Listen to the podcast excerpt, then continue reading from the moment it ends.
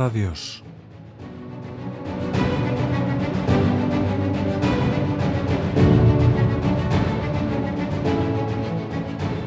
En plena guerra civil española, tras varios meses escondido en diversos lugares, San José María decidió abandonar la capital del país. Era preciso llegar a un sitio donde su vida no corriera peligro y recomenzar de nuevo su misión apostólica. Con un grupo de sus hijos espirituales atravesó los Pirineos en un viaje lleno de riesgos y consiguió llegar a Andorra. Tras pasar por Lourdes se dirigió a Pamplona, donde el obispo le acogió y le ofreció alojamiento. Allí, al poco de llegar, en las Navidades de 1937, hizo un curso de retiro en soledad. En un momento de oración escribía Meditación, mucha frialdad. Al principio solo brilló el deseo pueril de que mi Padre Dios se ponga contento cuando me tenga que juzgar. Después, una fuerte sacudida. Jesús, dime algo. Muchas veces recitada, lleno de pena ante el hielo interior. Y una invocación a mi Madre del Cielo, Mamá, y a los custodios, y a mis hijos que están gozando de Dios, y entonces lágrimas abundantes y clamores y oración, propósitos, ser fiel al horario en la vida ordinaria. Son unas notas íntimas en las que explica cómo se siente su alma, cómo son sus afectos, su estado de ánimo, y lo hace con gran intensidad, hielo, lágrimas, deseos. Busca amparo en sus amores, el Padre, Jesús, María y sorprendentemente en medio de la gran tribulación externa que se vivía en ese momento, saca un propósito que podría parecer nimio, cuidar el horario en la vida ordinaria. Sin duda esta es una de las grandezas de San José María, conjugar una relación afectiva con Dios íntima y apasionada con la fidelidad en la lucha diaria en cosas ordinarias, en apariencia insignificantes.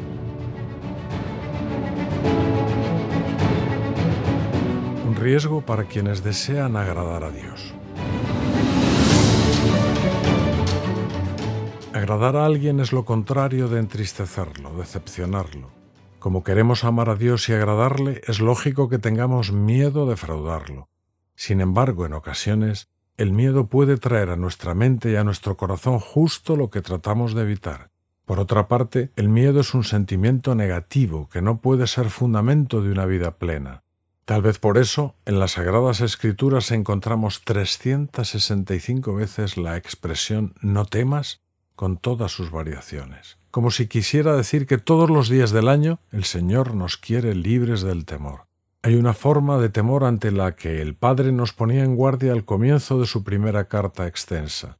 Nos animaba a exponer el ideal de la vida cristiana sin confundirlo con el perfeccionismo, enseñando a convivir con la debilidad propia y la de los demás, a asumir con todas sus consecuencias una actitud cotidiana de abandono esperanzado basada en la filiación divina. Una persona santa teme ofender a Dios, teme igualmente no corresponder a su amor. El perfeccionista, en cambio, teme no estar haciendo las cosas suficientemente bien y por eso teme que Dios esté enfadado. No es lo mismo santidad que perfeccionismo, aunque en ocasiones podemos confundirlos. ¿Cuántas veces nos llenamos de enfado al contemplar que nos hemos dejado llevar una vez más por nuestras pasiones, que hemos vuelto a pecar, que somos débiles para cumplir los propósitos más sencillos? Nos entristecemos y llegamos a pensar que Dios está decepcionado. Perdemos la esperanza de que pueda seguir amándonos, de que realmente podamos vivir una vida cristiana. En esas ocasiones Conviene recordar que la tristeza es aliada del enemigo. No nos acerca a Dios, sino que nos aleja de Él. Confundimos nuestro enfado y nuestra rabieta con una supuesta decepción de Dios. Pero el origen de todo eso no es el amor que le tenemos, sino nuestro yo herido, nuestra fragilidad no aceptada.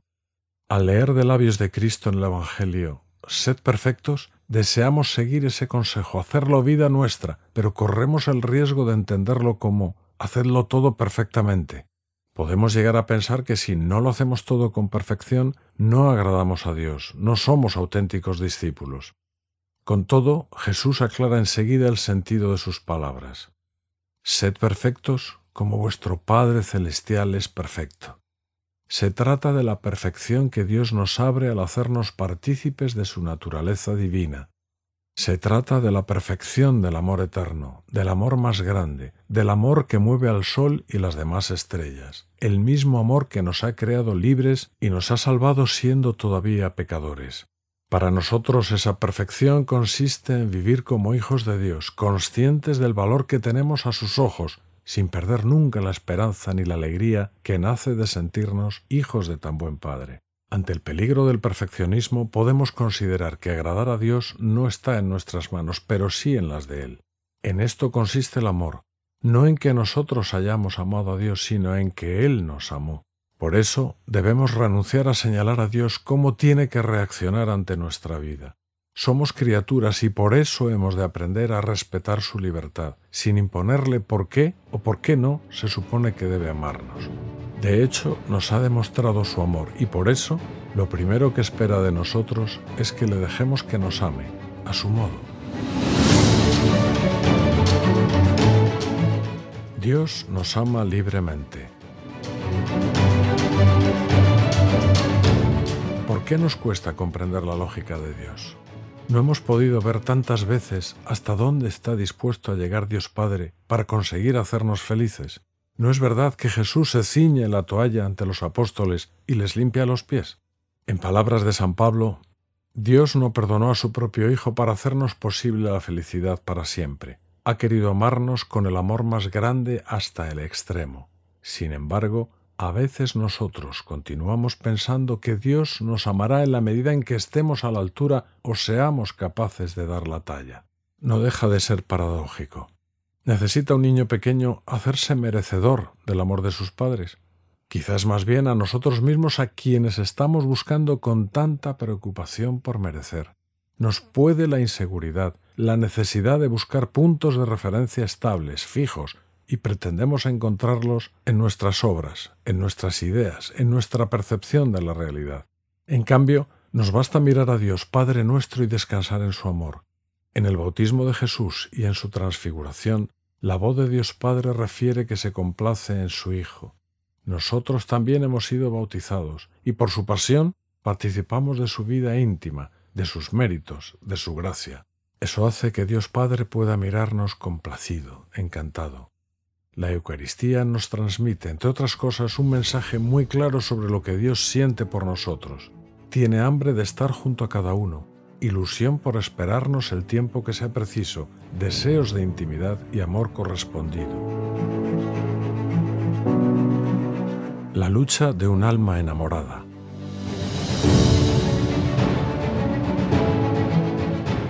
Descubrir el amor que Dios nos tiene es el motivo más grande que podemos hallar para amar. De igual modo, la primera motivación para evangelizar es el amor de Jesús que hemos recibido, esa experiencia de ser salvados por Él que nos mueve a amarlo siempre más. No son ideas abstractas. Lo vemos en ejemplos tan humanos como el endemoniado de Gerasa, quien tras ser liberado por Jesús y ver cómo sus connacionales rechazaban al Maestro, le suplicaba quedarse con él. Lo vemos también en Bartimeo, quien tras ser curado de su ceguera le seguía por el camino. Lo vemos finalmente en Pedro, quien solo tras haber descubierto la hondura del amor de Jesús, que le perdona y confía en él después de su traición, puede responder a su llamada. Sígueme. El descubrimiento del amor de Dios es el motor más potente para nuestra vida cristiana. De ahí nace nuestra lucha. San José María nos animaba a considerarlo desde la perspectiva de nuestra filiación divina. Los hijos, ¿cómo procuran comportarse dignamente cuando están delante de sus padres? Y los hijos de reyes, delante de su padre el rey, cómo procuran guardar la dignidad de la realeza. Y tú, ¿no sabes que estás siempre delante del gran rey, tu Padre Dios?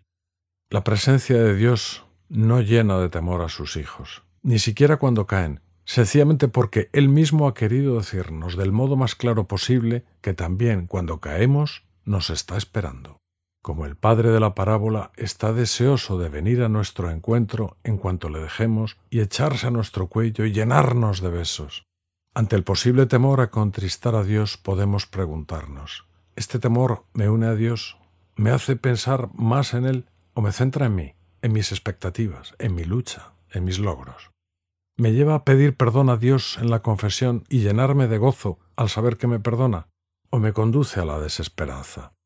¿Me sirve para recomenzar con alegría o me encierra en mi tristeza, en mis sentimientos de impotencia, en la frustración que nace de una lucha basada en mis fuerzas y en los resultados que consigo?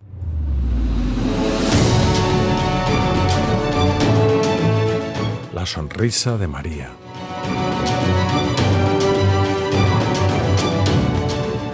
Un suceso de la vida de San José María puede servirnos para comprender esto mejor. Se trata de una de las anotaciones sobre su vida interior que escribía para hacer más sencilla la tarea de su director espiritual.